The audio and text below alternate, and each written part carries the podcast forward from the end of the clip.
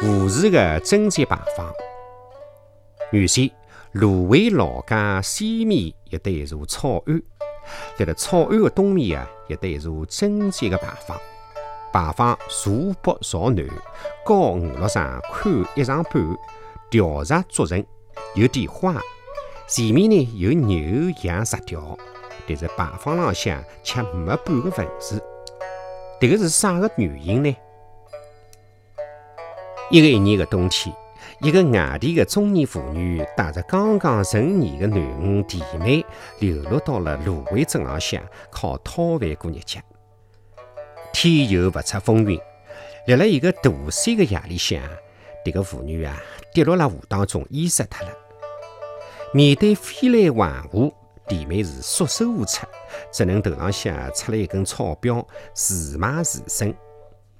当地有得个邵老爷买下了弟妹，一手料理伊母亲的后事。邵老爷开着面庄，特子药房，还有不少的地产，算盘下千金。儿子铁柱辣辣娘胎里向就有病，邵老爷看中无家可归的弟妹进门当新妇，是出小铜钿办大事体。邵家张灯结彩，披红挂绿。还请来了戏班子凑热闹。铁柱的婚事办得蛮隆重，可惜新郎官刚走进洞房，却毛病发作，两腿一伸就断了气。可怜的弟妹与自家命苦，就此当了寡妇。而曹家太太责怪弟妹克夫，一再为难伊。对此，弟妹伊只能够是忍受，还要尽新妇的孝心。弟妹难以应付的事，几个小叔子侪辣辣动伊的脑筋。